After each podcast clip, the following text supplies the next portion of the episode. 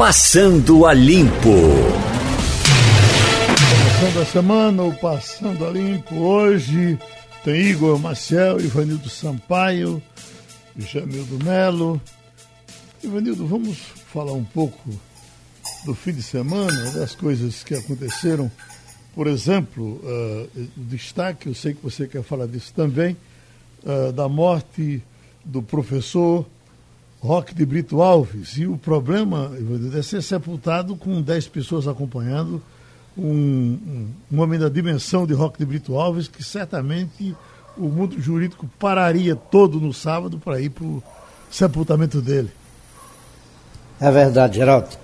Ele era meu amigo, foi colaborador do Jornal do Comércio durante muito tempo. E como eu era um tricolor, torcia pelo Santa Cruz, quase meu vizinho, morava aqui na Praça de Casa Forte. E encontrei com ele há mais ou menos uns dois meses, um pouco antes da pandemia se espalhar e, e desse clima de você ficar em casa, não poder sair. Encontrei com ele na livraria, no, no shopping center, no Plaza de Casa Forte.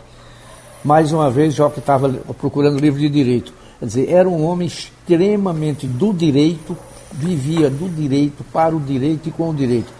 Conhecido internacionalmente, professor convidado, é, visitante de universidades europeias, na Alemanha inclusive, tinha livros traduzidos para o alemão, tinha livros traduzidos para o espanhol, e nacionalmente era respeitado por todos os grandes juristas. Uma perda grande para Pernambuco, para o direito e para a sociedade como um todo. Ele Lamenta a morte de Roque. É, ele participou muito aqui dos nossos debates assuntos de, de, violência sexual, ele também era especialista nisso, na é verdade? Também, né? verdade. E eu, eu, me lembro que fizemos uma, uma, uma, viagem de férias, ele no grupo, e a gente no hotel em Paris, e quando chegava de, de manhã, botava aquele monte de jornais, jornal da Alemanha, jornal da, da, eh, da França, jornal da Itália, e ele começava a traduzir para a gente tudo que tinha em todos os jornais. É depois fomos na Holanda, fomos na, na, em Haia, ele também deu uma aula de, de, de, Enfim, era direito 24 horas por dia, né? E é, é, em Amsterdã, eu comprei, Ivanildo, maconha, maconha não, confeito de maconha. E quem disse que ele deixou eu trazer meus confeitos de maconha? não, não leve isso não. De repente tem algum problema. Mas, doutor, todo mundo, isso, isso, isso nem não, deixa isso aí e tal. Tá bom. Aí deixa Gerado extremamente religioso, ele não perdia a missa do domingo, mas não tinha como. Até quando ele estava viajando, ele procurava uma igreja próximo do hotel onde ele se hospedava para assistir à missa do domingo. Era um católico fervoroso e praticante. Ah, parece que teve um ato, inclusive, da morte, que não se confirmou, da morte de Ângelo Camon de Sá, foi ministro também, não foi? Eh, eh? Foi ministro e muito amigo do nosso presidente, João Carlos Paz Mendonça. Os dois foram ao mesmo, no mesmo tempo no Conselho Monetário Nacional. Pois é, o senhor, senhor João Carlos até não, me, me, me, ajudou, porque eu ia trazer, dar essa informação. Mas como ele está acompanhando pessoalmente lá com, com a família, ou com as famílias, ele então disse, olha, não é verdade. Ele está em situação muito difícil, é um homem acho que perto de 90 anos já, não é? Não é? Deve estar perto disso. Uhum. Mas. Ô, Geraldo. Oi. Também era colecionista, né? Talvez Ivanildo possa falar. De quem? De Ângelo Camunsá? Não, não. não. O Rock de Brito. É, é, é, esse, não, Rock era, de essa matéria, porcelanas. Essa, essa, matéria foi destacada, inclusive, é. durante o fim de semana, falou falou-se muito disso.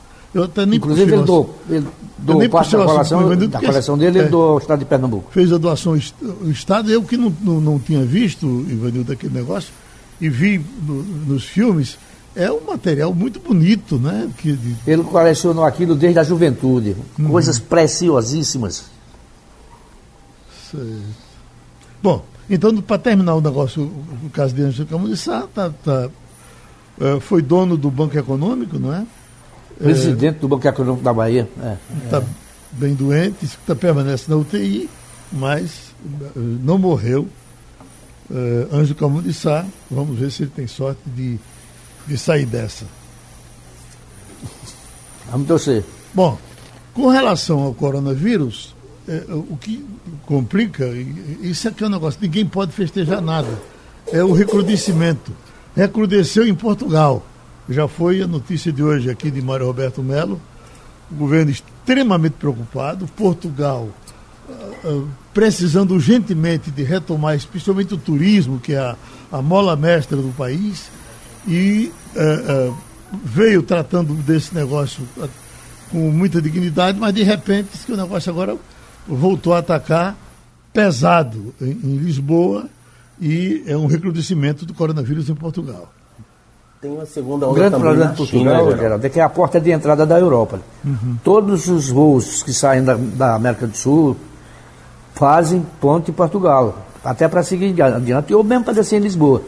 Então, a gente tem um pico da, da pandemia na, no continente, certamente as pessoas que estão viajando para lá, se o, o aeroporto estiver aberto, é, é, a população portuguesa corre o risco de ser contaminada. Uhum. Jamildo quer falar de, de, de, da China, né, Jamildo? Diz que tem uma segunda onda. Sim. A China decidiu decretar lockdown em, um, em, alguns bairros lá de Pequim após totalizar, totalizar alguns, é, 57 novos casos da Covid por lá. É o maior número desde abril. Eles, é, além, além da China, Irã pode ser o primeiro caso mundial dessa segunda onda. Também registraram uh, um patamar bem maior em relação aos meses atrás. Então é algo preocupante, né? Você acha que se livrou, daqui a pouco volta tudo de novo. Aqui no Brasil, Jamilton, estava a situação de Curitiba, que era mais ou menos controlada, retrocedeu. Ah, Minas uh, Gerais também. Voltaram a fechar. Minas Gerais, que falam da, da uh, do descuido com relação à contabilidade dos, dos, dos casos de mortes, etc. Mas mesmo assim uh, apareceu demais e hoje a manchete é de que Minas Gerais está uh, levando grande preocupação nesse momento porque tem uma nova onda de, de coronavírus em Minas Gerais. Geraldo, esse sobe e desce só vai parar quando é, conseguirem a vacina. Antes disso, a gente vai ter picos, cai, volta, cai, volta e cai até que surja uma vacina que consiga imunizar a, a população mundial. Tem um cientista dizendo aqui, eu estou lendo aqui, que, que eh, eh, vamos viver nesse sobe e desce até 2030. Aí é para se lascar, né, rapaz? O, o Fantástico apresentou ontem um especialista falando justamente isso, que Ivanildo você está destacando. Uhum. Ah, você veja, o caso da a manchete desse momento de São Paulo é Relaxamento da quarentena pode causar aumento de 71% das mortes em São Paulo, alertam os pesquisadores. Uh, o caso, a manchete de Minas é com, uh, uh, com salto nos números, Minas chega a 475 mortes pelo coronavírus, aí vem a informação de que vão tomar providências, porque a essa altura Minas que até festejava por estar numa situação relativamente diferenciada, teme que entre no rol dos problemáticos. Eita. O problema é o seguinte: é, você ou morre da pandemia ou morre de fome. Porque a economia precisa voltar a, funcionar, né?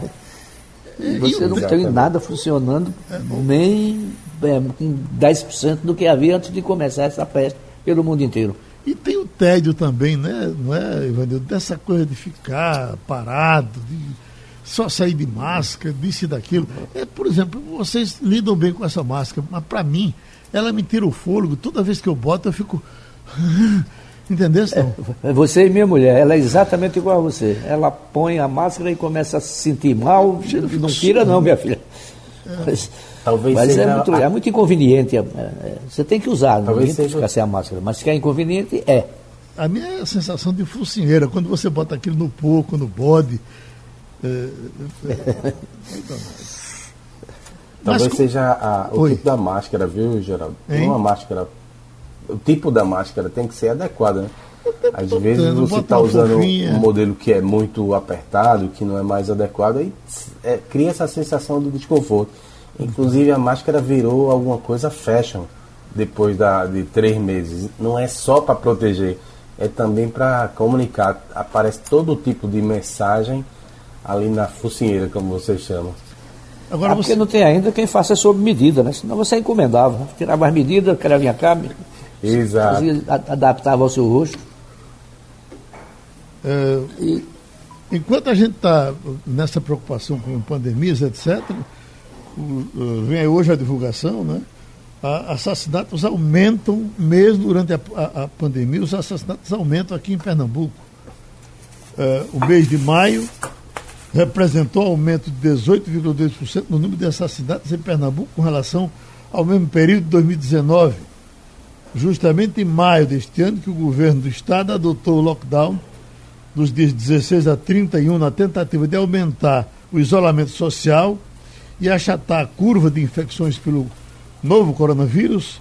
Em números absolutos foram 350 ocorrências com 296 em maio do ano passado, portanto tivemos 350 mortes eh, por assassinatos nesse período. O Geraldo, o que parece que caiu, sumiu, desapareceu, foi assalto a banco, né? Você não tem registrado, pelo menos a imprensa não tem registrado, tem registrado violência contra as mulheres, é, mortes por crime praticados, enfim. Mas assalto a banco eu não escutei falar. Não sei se você aí na rádio, que está muito mais em, contato com a sociedade e com o que está acontecendo, você tem recebido denúncias de assalto a banco. Não sei. É, já há algum tempo, né, Evandro? Uns dizem que é porque eles assaltaram todos, não tinha mais banco para assaltar. Muitos foram fechados até. Outros dizem que não, é que a polícia aprendeu a lidar com esse tipo de assalto. Na verdade, é que raramente tem acontecido, eu não me lembro também nos últimos meses de, de assalto a banco.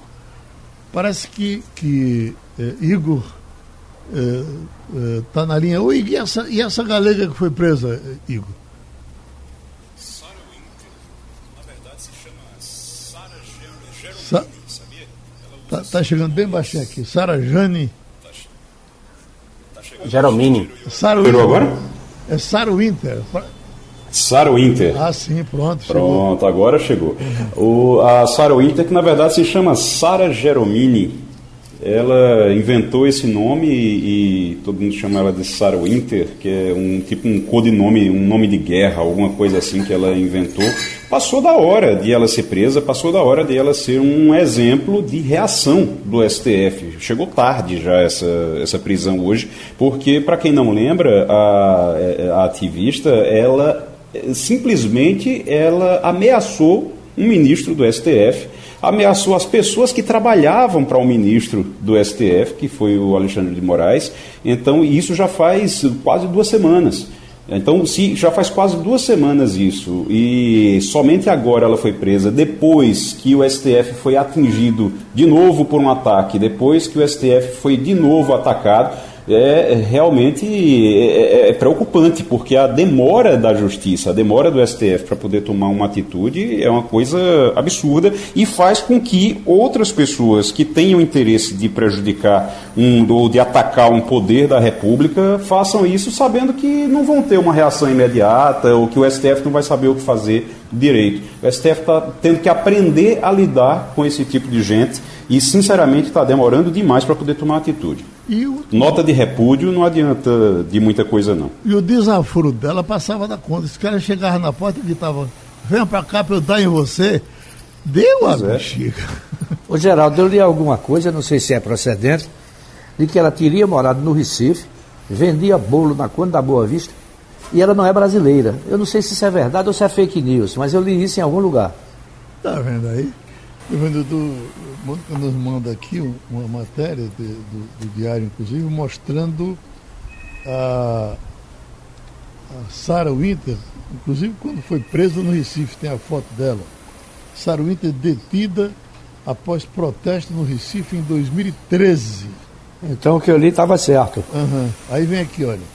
Ex-integrante do grupo feminista ucraniano Femin, voltou aos holofotes da imprensa ao liderar um pequeno grupo de extrema-direita, chamando os 300 do Brasil. Na madrugada do domingo, o movimento chocou a internet ao marchar dentro do Supremo Tribunal Federal com máscaras e tochas, em inspiração em grupos super marxistas.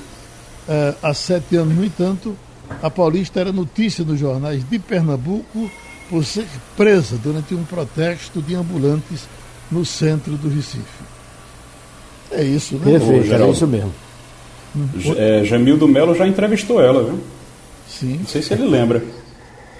Na verdade não foi comigo não, mas foi aqui na redação do Jornal do Comércio. Foi um auê danado, porque tem muita gente que é de esquerda na redação e ela já, já tinha se convertido à, à direita mais radical. Ela começou como feminista, bem esquerdista, e depois se mudou de pensamento e nessa fase já bem radical de direita ela teve, dando uma entrevista, foi o maior auê porque causou um certo frisson.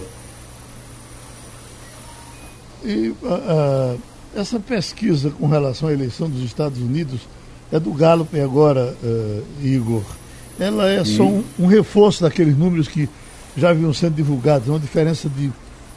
E sempre em torno de 10 pontos a favor de Biden, não é assim? É, sempre em torno de 10 pontos uh, em favor de Biden. A gente sabe que uh, os números em relação a Donald Trump pioraram depois da, dessa, uh, dessa pandemia, da forma como ele tratou a pandemia. E isso chamou muita atenção também porque você tem uma, uma aprovação dele menor já. E essa aprovação faz com que o resultado nas urnas seja potencialmente menor. Vale lembrar também que o Trump ele tem uma preferência em estados que são mais fortes, porque lá a eleição ela você tem uma, uma é, alguns estados que têm uma influência maior no resultado do que outros. Então, quando você vai para um resultado geral, o Trump sempre perde. Trump, aliás, Trump perdeu a eleição, digamos assim. Se fossem votos totais, Trump teria perdido a eleição para uh, Clinton, para uh, Hillary Clinton no, no ano de 2016. Aí realmente, mas lá naquela época ele conseguiu ganhar porque ele venceu em estados que tinham uma força maior no resultado. Então, é, isso é, ele tem maioria nos estados hoje, que tem colégios, grandes colégios eleitorais. Por isso que ele trabalha esses grandes colégios eleitorais, os estados que têm o maior número de delegados porque a eleição dele se dá pelo número de delegados né, que votam em favor dele. Deixa eu fazer só uma observação, Geraldo. Pois não. É, ele já tinha problemas com a reação destrambelhada em relação ao Covid por lá. É, na sequência agora, aí explode toda essa animosidade contra as instituições, contra a polícia lá, em função da questão do racismo. Para complicar ainda mais, nesse final de semana, eu vi os vídeos, são chocantes no New York Times, do assassinato de mais um negro em Atlanta, que estava no estacionamento de um, tipo uma McDonald's, uma, uma lanchonete. Então, torna a eleição cada vez mais imprevisível, porque ele vai perder o controle coisa, do país. Tem uma coisa que é interessante em relação a esse número, porque realmente o Jamildo está certo, nos último, no último mês ele caiu 10 pontos percentuais. Ele foi para menos de 40%, para 39% agora de aprovação. Esses 39% de aprovação, eles são nos Estados Unidos um marco para todo mundo, porque os presidentes, todos os presidentes até hoje, que, que estavam, desde que se começou a contar né, a, a popularidade, desde que se começou a, a, a, realmente fazer pesquisa de popularidade, todos os presidentes que no, no último ano de mandato chegaram a menos de 40% de aprovação não foram reeleitos. Foram dois, se eu não me engano, dois ou três apenas na, em toda a história. E Trump né? agora alcança 39%, então abaixo de 40% é uma marca realmente simbólica para os americanos. Já viu? Olha, tá certíssimo, Igor. E embora ele na semana passada tenha comemorado um número recorde de volta do emprego, mesmo assim o próprio Banco Central deles previu uma queda no PIB de, eu acho que estou citando de memória, 6, 6,5. Então, ele chega fragilizado com o principal argumento que tinha, que era ter feito uma grande administração no campo da, da economia, né? deixando de lado as opiniões, as, as confusões todas que ele arruma pelo Twitter. Mas assim, do, o que mais interessa para a população é o emprego, a economia funcionando plenamente, vai perdendo. Eu estava vendo, Ivanildo, ouvindo, uma madrugada, um especialista falando sobre essa coisa da, da Covid-19 e eh, destacando o sucesso das mulheres governantas em, diversas, em diversos países. A gente sempre tem o destaque de Angela Merkel por ser Alemanha por ter mais visibilidade, mas outros países até menores que a gente não, não tem nem se lembra que são governados. Nova Zelândia. Nova Zelândia. Não, exato. Governado, governado, por mulher também, é? É, sim. Uhum. Sim. Então, pelo, é menos, pelo menos quatro ou cinco mulheres, e aí ele dizia o seguinte, que as mulheres ouvem mais, me parece que são mais, são mais pacientes e, e, e, se preocupam mais e aí administraram melhor do que os, do que os homens em diversos lugares. Né? É um exemplo ruim que você tem. O Brasil não pode ser um bom exemplo, mas eu, eu, eu falo em países adiantados, foi a Inglaterra, né? o Reino Unido. Boris Johnson demorou a tomar cuidados quando ele foi atingido pela pandemia, quando ele pegou o coronavírus, ele cuidou de, de tomar outra medida, mas saiu tarde, por isso o número tão grande de mortes no, no Reino Unido. Olha, Oi. Jacinda Arden, ela é primeira-ministra lá da Nova Zelândia desde 2017 e é uma gracinha, viu? Com oh, todo respeito. Eu tenho um amigo que conhece bem a topografia lá de Nova Zelândia, ele disse que também a Nova Zelândia é beneficiada por ser uma ilha e é mais fácil de várias fechar, ilhas de fechar fronteiras, etc. e tal. E ele até dava um exemplo, eu converso muito isso com o Mário Roberto, ele dá um exemplo da, da a faixa de Gaza. Não teve quase nada. Israel teve problema, mas quando chegava naquela faixa, não teve quase nada. O problema é que ali, ali quase ninguém entra, né? É uma espécie de presídio, fica lá o pessoal do local. Onde teve muito turista, foi complicado para dominar, é o caso da Itália, né? Portugal, de princípio, se deu mais ou menos bem, porque tinha o exemplo da Itália. Eh, a, a Espanha foi um pandemônio, né? Eh, mas, a França? Na França, onde o turismo entrou maciçamente, o problema foi grande, né? É verdade. Igor? Você tem locais, Geraldo, que são realmente é, são mais afetados exatamente por conta do turismo, porque tem aeroportos grandes. Eu estava acompanhando uma entrevista e aí trazendo aqui para o Brasil, trazendo para Pernambuco, por exemplo, para o Nordeste, eu estava acompanhando uma entrevista do Miguel Nicoleles, que é neurocientista e foi contratado pelo consórcio dos governadores do Nordeste para ajudar nessa questão da pandemia. E ele dizia que em, aqui no Nordeste a maior preocupação dele sempre foi Recife e Fortaleza porque o, tanto Recife quanto Fortaleza tem dois aeroportos muito grandes, aeroportos que recebem voos internacionais com uma frequência muito grande, e ele dizia até, aí até perguntaram a ele, mas entre Recife e Fortaleza qual era a mais preocupante? Ele disse, a mais preocupante é realmente o Recife, por, não, por, não só por causa do aeroporto, mas também porque além do aeroporto, Recife tem uma malha rodoviária muito grande que liga o Nordeste inteiro. Então, o que é bom para a logística, o que é bom para transporte, para a economia, é ruim no caso de uma pandemia, porque espalha com muito mais facilidade. Então, ele diz que a grande preocupação sempre foi o Recife, Fortaleza, mas também Recife por conta disso. Mas, Geraldo, se fosse verdade, a gente estava pior do que o Ceará. A história de que uma ilha é, dificulta a transmissão do coronavírus, não pega muito bem não, porque nós temos a ilha do Marajó aqui e o número de infectados pelo total da população estava muito além da média aceitável. Quer dizer, para ser uma ilha e se, se precaver melhor, é preciso tomar medidas de isolamento também.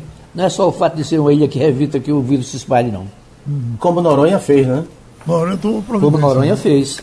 Uhum. É, o caso de Florianópolis também, eles, eles conseguiram dominar.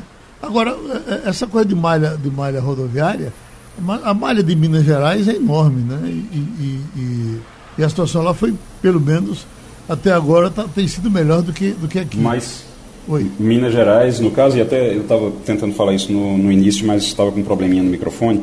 É, Minas Gerais teve um número de. tem um número, uma subnotificação gigantesca, uma coisa realmente gigantesca. Se, se imagina que seja 10 vezes maior o número por lá. Você teve um número pequeno de casos de Covid, mas tem um, um acréscimo, um crescimento no número de mortes por síndrome respiratória aguda, que não diz se é Covid ou se não é, eles enterram e, e acabou. Então não, não fizeram testes suficientes e por isso agora estão agora mais preocupados realmente por conta disso. É, Minas Gerais tem um problema disso, com isso. Agora, Minas Gerais não tem, não fica na costa e não tem é, um grande, não recebe é, voos internacionais com a frequência que Recife, Fortaleza, Rio de Janeiro e São Paulo recebem. Uhum. Agora, no caso de Belo Horizonte, o prefeito de Belo Horizonte, que não é da mesma linha do governador, mas trabalhou positivamente, né? Foi muito elogiado, porque também uhum. ele lidou com mão de ferro, né? Durante todo esse tempo de, de, de, de a, até chegar na situação que chegou hoje. Agora, e abrir os... Pois não? E abrir os restaurantes e bares nesse, nessa semana e recuou. O problema lá de Minas é que o governador é quase um negacionista, né? Esse Zema deu declarações contra o, o, a reação que estava sendo empreendida por todos os prefeitos em relação ao Covid, para, quem sabe, ficar bem com o Bolsonaro e re, receber verbas, verbas federais. E aí está vendo o resultado. Dá para a gente dar uma faladinha também na abertura de hoje do, do, do que o, o, o importante, Estado, é Estado está abrindo, né? Essa, é, é, essa expectativa é muito boa e a gente torce muito para que se abra, se controle tudo direitinho, porque é aquilo que a gente estava falando. Há uma, uma, uma, tensão, não é só do, do, do, do, comércio que quer abrir, é das pessoas que querem também dar uma circulada, ver alguma coisa. Querem comprar, né, Geraldo? comprar, né? Está precisando. Você faz quatro é. meses, três meses meio que você tem tudo parado. Está na hora de voltar com controle, com discernimento, com medidas de precaução. Mas é preciso começar a abrir. Não pode ficar ad eterno até chegar uma vacina. Não pode. Há livrarias fechadas, né? Pois é.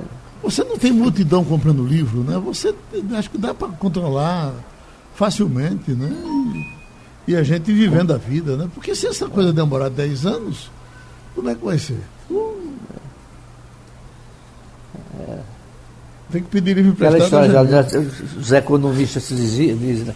que não se pode planejar nada a longo prazo, porque a longo prazo todo mundo já morreu.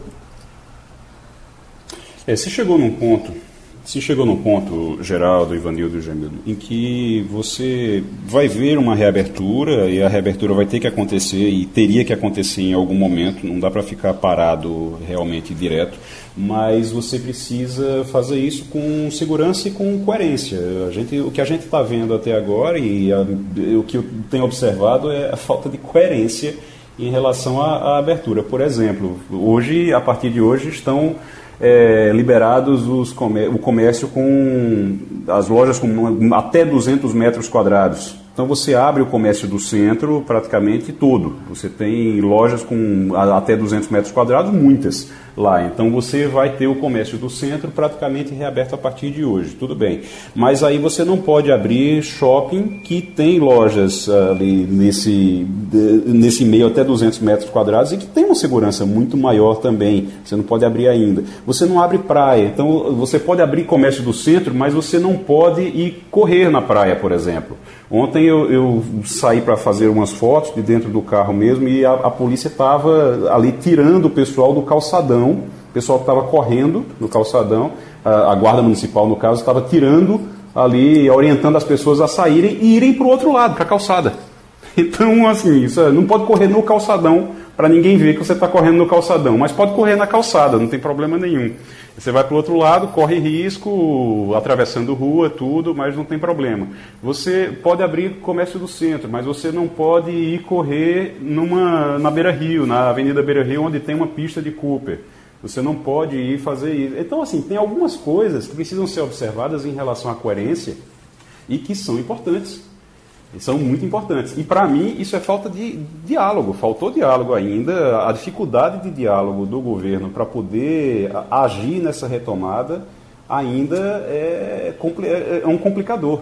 Tem... Agora, finalmente, eles, em relação, a, em relação a alguns casos, pelo menos, eles começaram a, a conversar notaram, perceberam que não tinham conversado, buscaram esse diálogo e melhorou. Mas precisa realmente ter uma coerência maior em relação a isso. Tem um item importante que a gente tem que se preparar para sofrer e enfrentar esse sofrimento dos outros, que é o dos pacientes represados. Viu?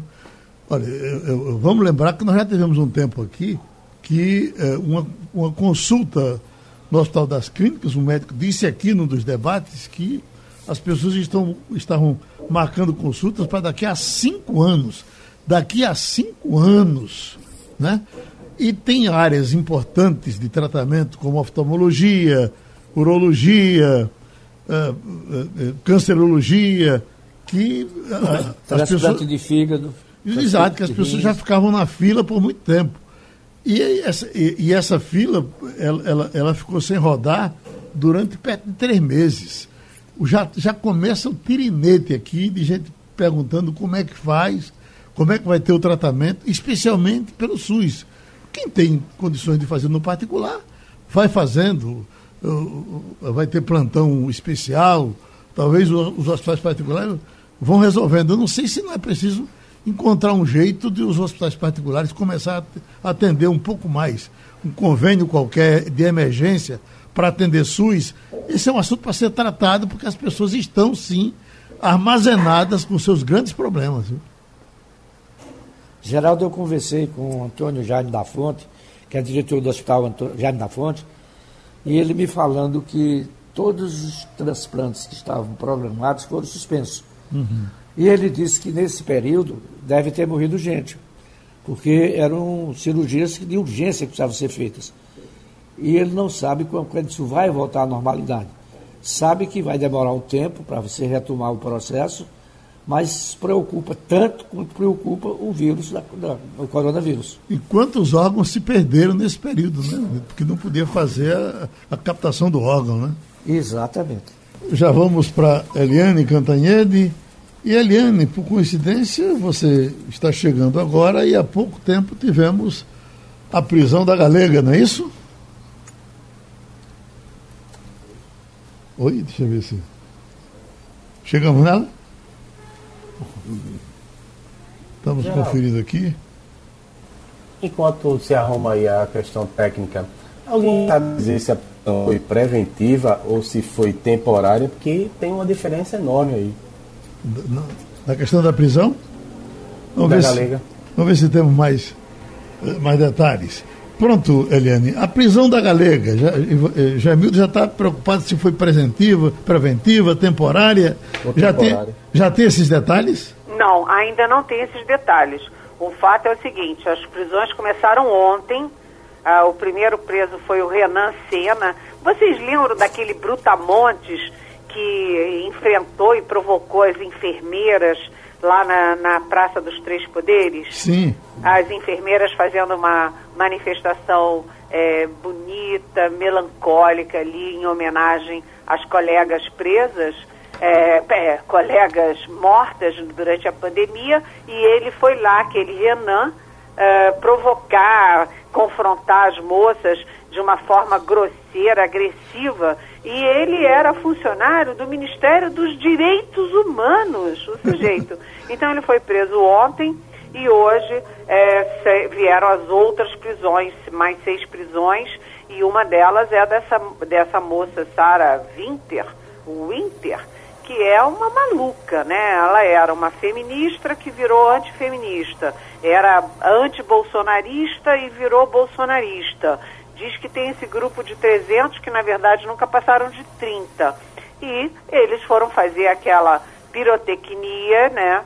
É, literalmente de jogar fogos de artifício contra o Supremo Tribunal Federal, com gritos de ordem, é, dizendo, olha, estão entendendo o recado, e também é, provocando e confrontando uma decisão do, do governo do Distrito Federal que proibiu manifestações e atos na Praça dos Três Poderes. Ou seja, eles estavam provocando e estavam cavando para ser presos. Isso não tem a menor dúvida e é uma gente perigosa. Juntou a Procuradoria-Geral da República, o governo do Distrito Federal, os três é, presidentes, o Fernando Henrique, o Temer e o Sarney, e os ministros do Supremo, todo mundo contra esse tipo de coisa lamentável, né, gente?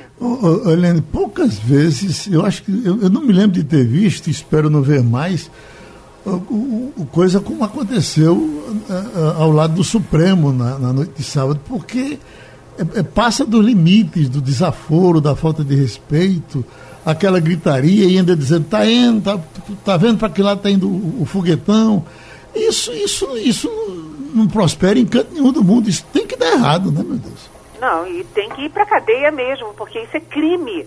Isso é crime. E você, vocês lembram também aquela manifestação que esse mesmo grupo fez imitando a Ku Klux Klan?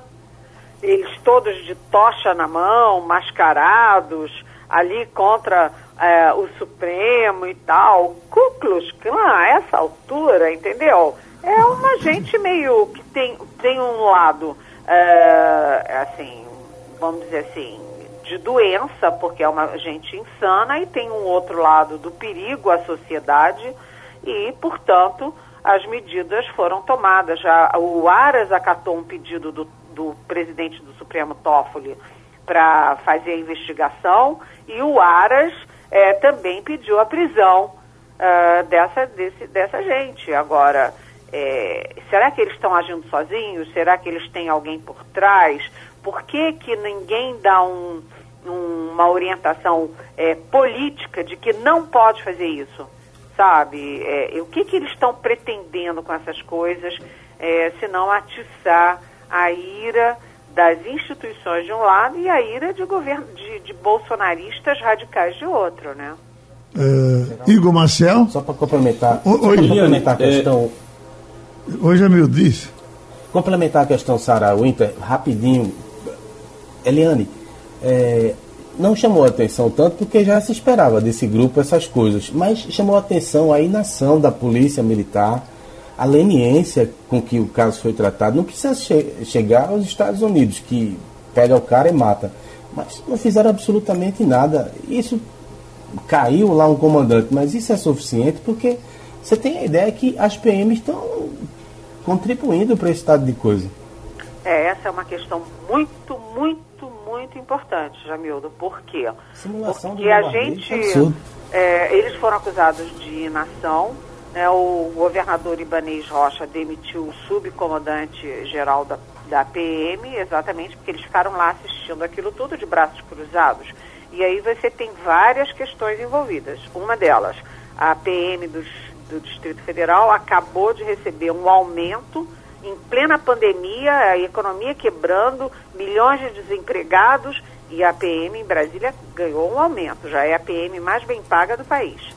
E isso foi feito com uma combinação com o presidente Bolsonaro, que no dia 22, na fatídica reunião, disse que é, povo armado nunca será escravizado. Ele está numa linha de é, dar munição e armas, aumentar a munição, é aumentar as armas das, das pessoas, dos cidadãos né, civis, e do outro lado, ele está manipulando as polícias. Já houve, inclusive, informação é, no Estadão, por exemplo, de que é, há uma preocupação enorme em São Paulo da infiltração bolsonarista na polícia do, do, do, do João Dória. Então, o Bolsonaro ele pode estar se infiltrando nas polícias e jogando as polícias contra os próprios governadores. Há essa suspeita e, além disso, há uma outra questão. É, vocês viram que na semana passada saiu o mapa da violência e o mapa da violência tem todos os dados de roubo, assalto, etc, etc, etc, mas ah, o Ministério da Damares Alves simplesmente excluiu os dados sobre violência policial. A gente viu que os dados estavam crescendo muito da violência é, dos policiais contra é, a população civil. Vinham crescendo de 16 para 17, 17 para 18, 18, 19 e aí 19 sumiu. Não tem, eles disseram que foi uma inconsistência de dados. Mas vocês acreditam nisso? Então, isso, Jamilson, é uma questão perigosíssima de de repente você ter os governadores perdendo o controle das suas polícias. Por isso que o Ibanez Rocha aqui em Brasília, apesar de aliado do Bolsonaro, ele foi radical. Opa, é, é, não, fe, não fez o, o dever de casa direito? Pronto, demitiu o subcomandante da PM. É isso que tem que ser feito. Bom, esse pessoal que se ofende muito, eu já estou recebendo aqui um montão de gente, por exemplo, tem uma aqui que fala das torcidas organizadas. Vocês sempre falaram mal das torcidas organizadas e agora defendem? Não, a torcida organizada, em geral, é de bandido. E é, é, é tanto que ela, é, é naquele primeiro dia, saiu de uma forma mais ou menos, agora foi disciplinada e ela praticamente, é, aqueles mais desesperados, me parece que foram contidos, ficaram de fora. Ah, com relação ao Supremo, que tem alguém que diz aqui, mas como é que pode vocês defenderem o Supremo? É indefensável. Olha, eh, eh, indefensável é você não ter lei, né? É alguém chegar na sua frente, jogar um, um fogão, na, um foguetão na sua cara e dizer que e a gente dizer que está certo. Não pode ser assim. Mas vamos em frente. Ivanildo Sampaio. Bom dia, Eliane. Bom dia. Na época dos governos do PT, o MST era considerado uma milícia o MST nunca foi milícia, tinha um grupinho que invadia algumas fazendas e ficava por isso mesmo. Eu pergunto a você, a gente está vivendo um novo um tipo de milícia camuflada com esse pessoal que todo fim de semana está no Prato dos Três Poderes, botando fogo, é, incentivando a violência, é, enfim. Como é que você vê isso? Seriam milícias disfarçadas ou seriam milícias à mostra? Não, eu acho que há, há diferenças aí. É, esses manifestantes pró-Bolsonaro, é, contra o Supremo, contra é, o Congresso Nacional, contra a mídia, eles são militantes, eles são ensandecidos e eles acham que a democracia não é um bem. Né? Eles acham que tem que é, fechar Congresso, essas coisas todas, fazer golpe militar. Eles são militantes. Agora, ao lado disso, há uma preocupação enorme com as milícias, sim, porque o presidente Bolsonaro derrubou os três, é, os três é, projetos, os três processos do, do, do Exército que limitavam a, o uso de armas por civis. O presidente derrubou porque ele quer uh, os civis todos muito bem armados até os dentes. O presidente também ampliou muito, multiplicou em muito a possibilidade de munição em mão de civil. Isso vai favorecer milícia. Isso vai favorecer milícia. As minhas fontes de Polícia Federal e de Exército dizem isso. Essas decisões vão é, favorecer milícias armadas, essas que matam gente. Além disso, hoje o Estadão está dando uma reportagem importantíssima dizendo que em abril, em plena quarentena em São Paulo, as, uh, os roubos e furtos caíram muito, os furtos caíram menos da metade. E as mortes em ação policial uh, aumentaram 54%. Foram 116 mortes num único mês em ação policial. Ou seja, quanto menos roubo, menos furto de um lado, menos violência dos criminosos, mais violência da polícia. E aí 54,6% de aumento das mortes.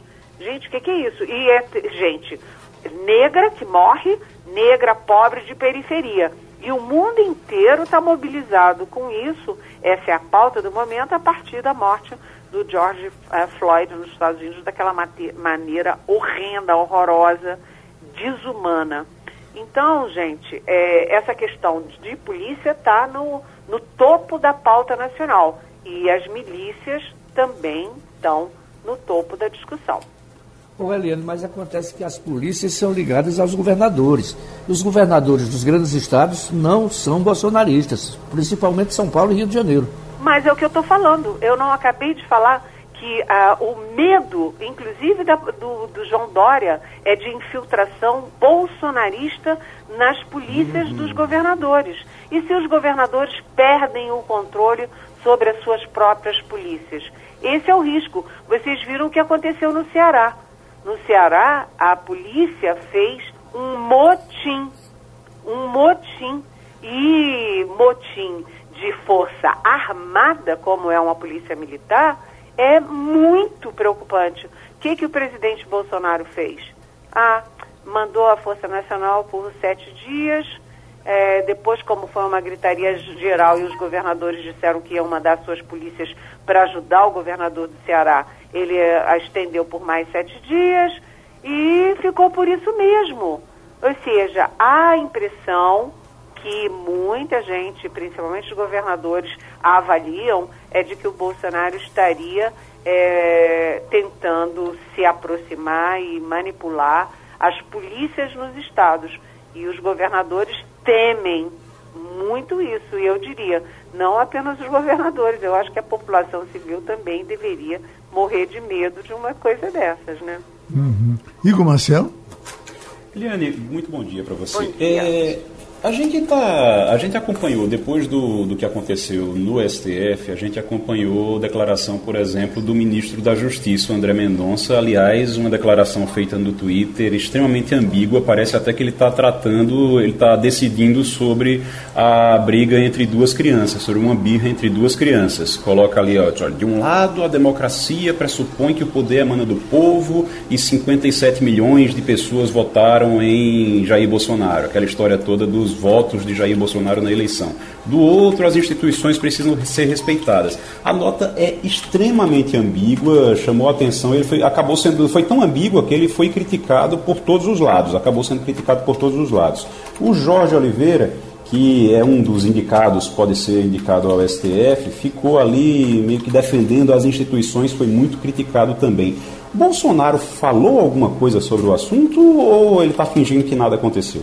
Até agora ele não falou. Até agora ele não falou.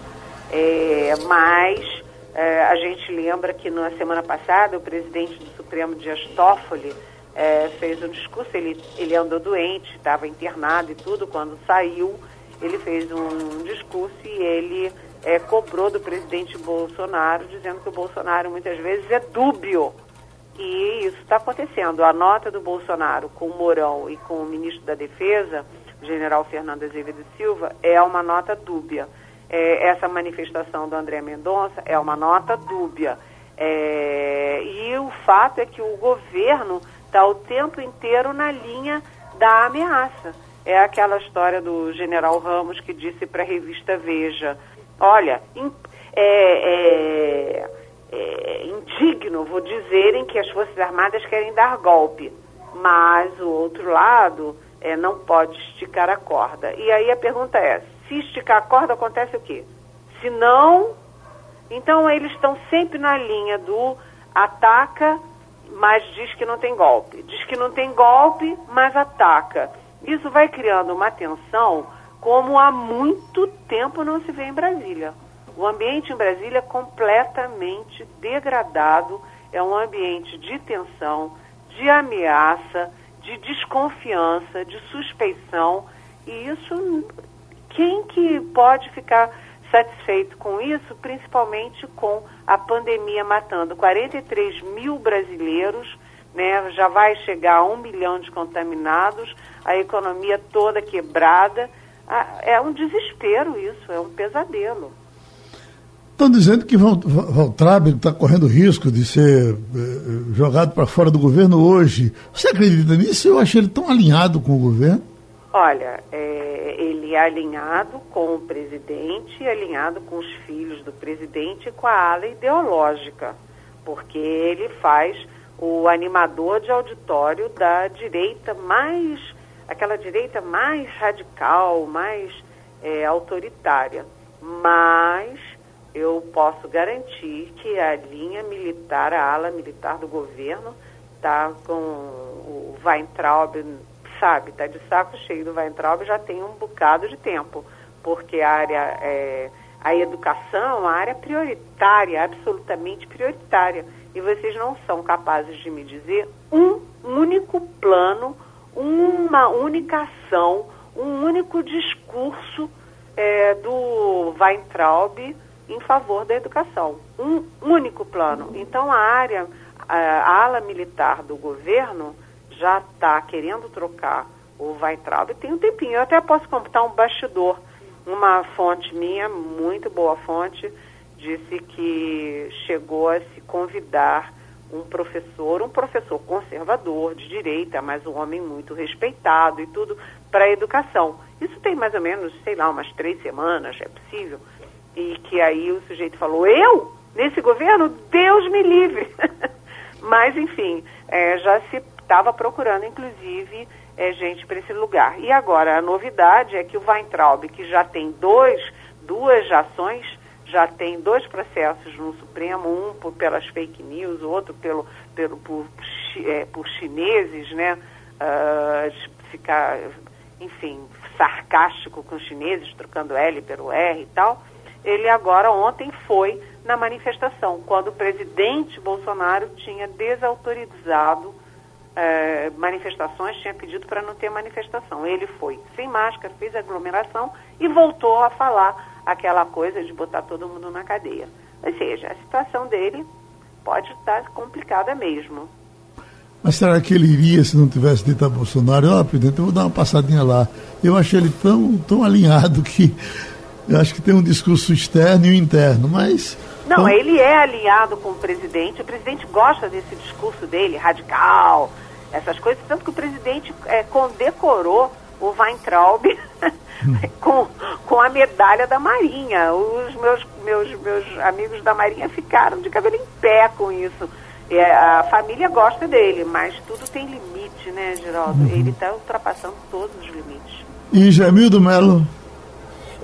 Concluindo aí a questão Weintraub, também se fala que ele pode ser candidato em São Paulo. Ele, ele nesse final de semana, ao exorbitar mais uma vez, teria criando a situação para poder vazar e sair por cima? Olha, eu não sei, Jamildo, eu não sei. Eu não sabia que ele estava com essa pretensão de ser candidato em São Paulo, eu não sabia que tinha uma estratégia por trás dessa ida dele, não.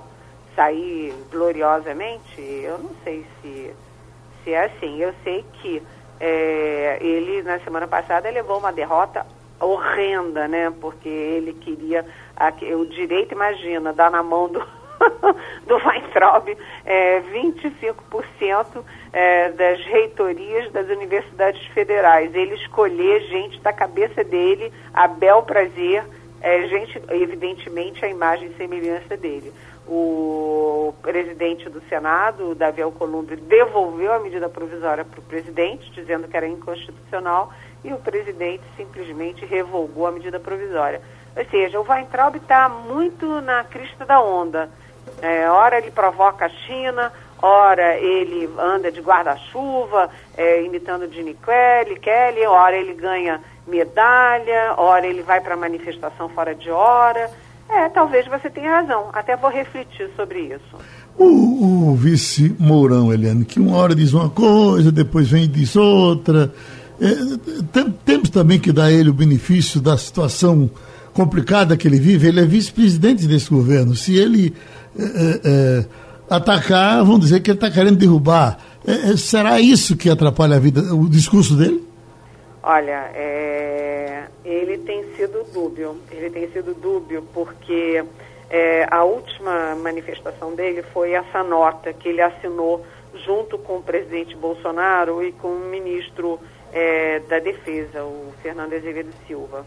E nessa nota é uma nota muito dúbia, né? Eles dizem que é, as Forças Armadas não cumprem, aspas, ordens absurdas como a tomada do poder, ou seja, é, não o golpe, alto golpe, mas não aceitam também a tomada do poder por outro poder por conta de julgamentos políticos, ou seja, eles, o Hamilton Mourão, o presidente o ministro da Defesa assinaram uma nota dizendo que as Forças Armadas não aceitam resultado de julgamento. Ou seja, desrespeitam o judiciário.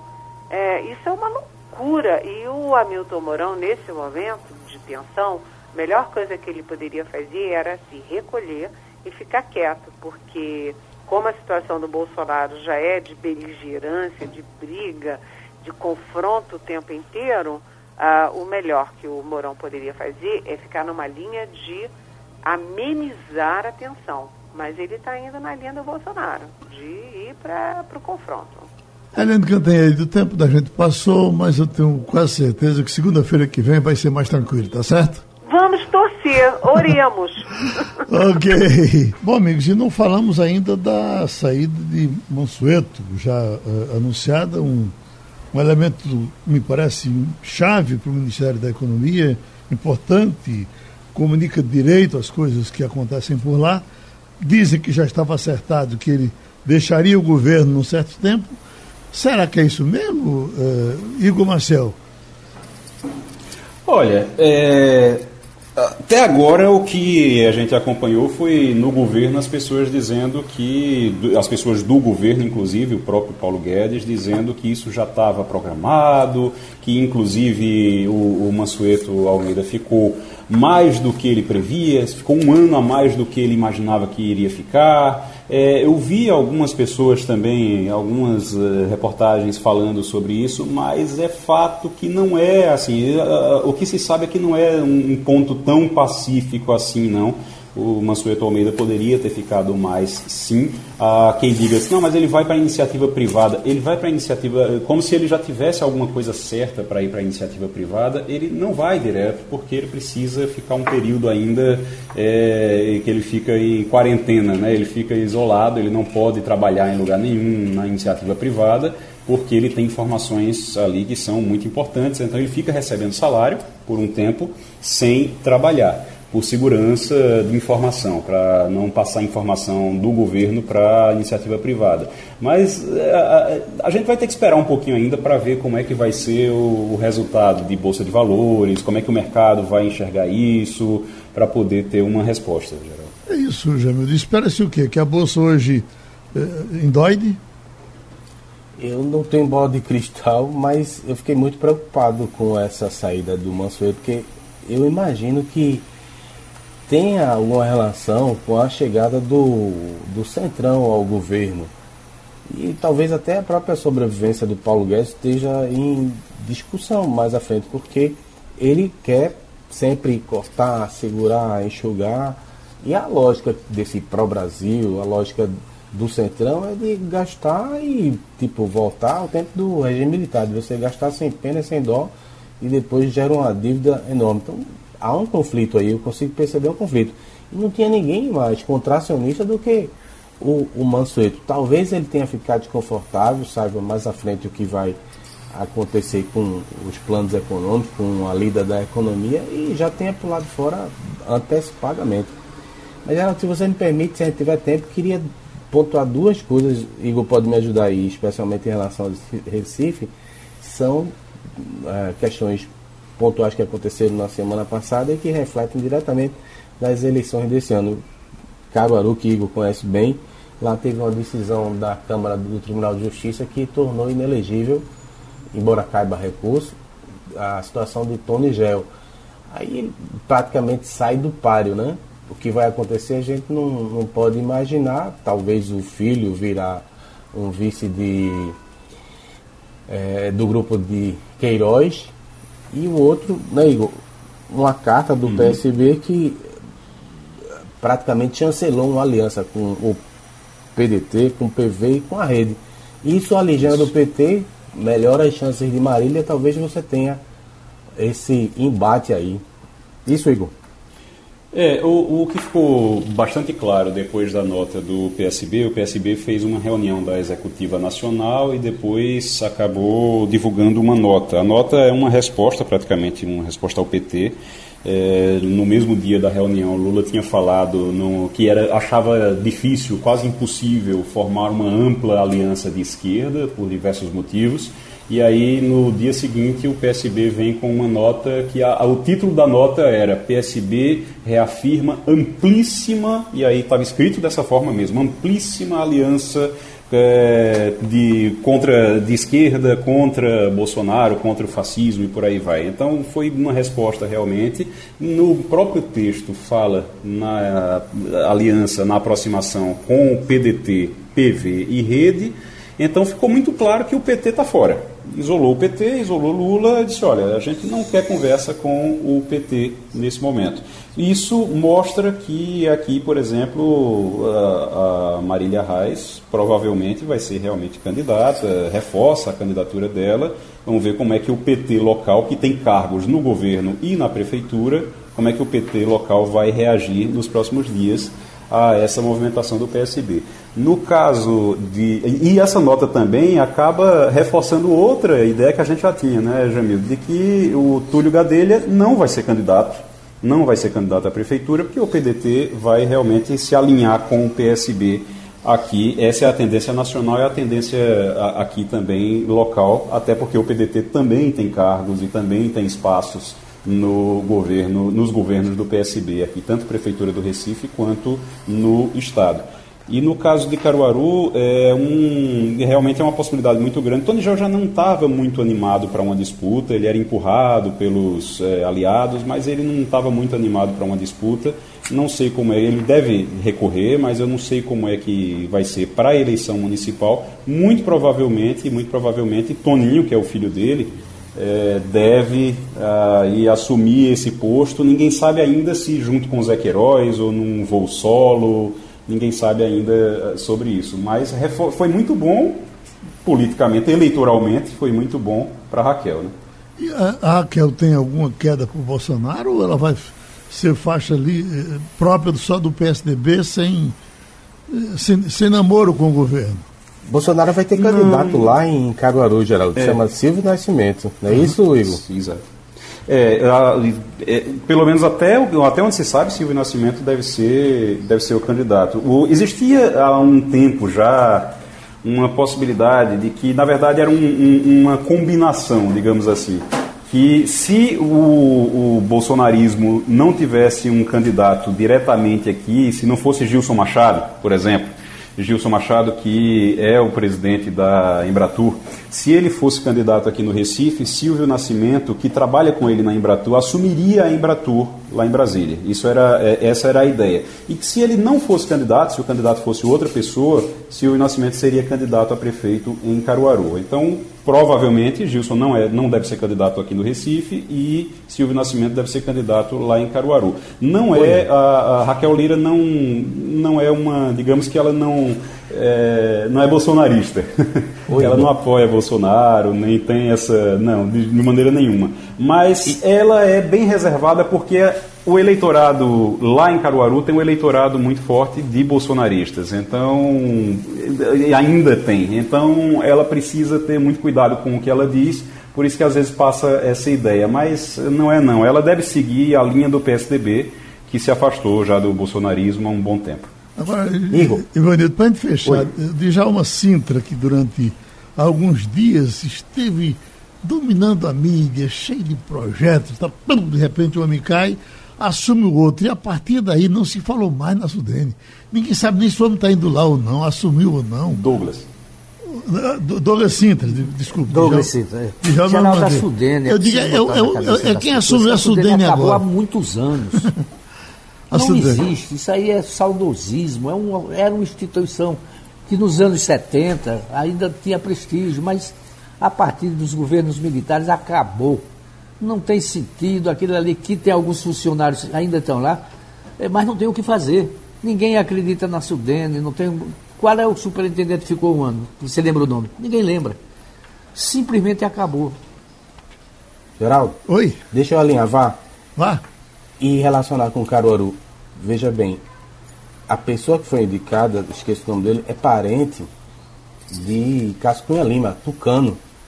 É o PSDB passando, pass, participando do governo Bolsonaro, embora não faça a UE. Uhum. Uma parte não quer, mas uma parte quer. E voltando para Caruaru, Hollywood já nos ensinou, né? O inimigo do meu inimigo é meu amigo. Então, esse final de semana, Bruno Araújo deu declarações, deu entrevista dizendo não quer o impeachment de, de Bolsonaro. Então, se você olhar, pode haver uma confluência de interesses. Não quer dizer que vão fazer uma campanha braço com braço, mãozinha na mão, mas eu acho que para o bolsonarismo interessa muito derrubar os socialistas. Então, se eles conseguirem uh, não permitir que o PSB vença lá em Caruaru e se fortaleça para a eleição de 2022, vai ser ótimo para eles. E terminou o Passando a Limpo. Passando a Limpo.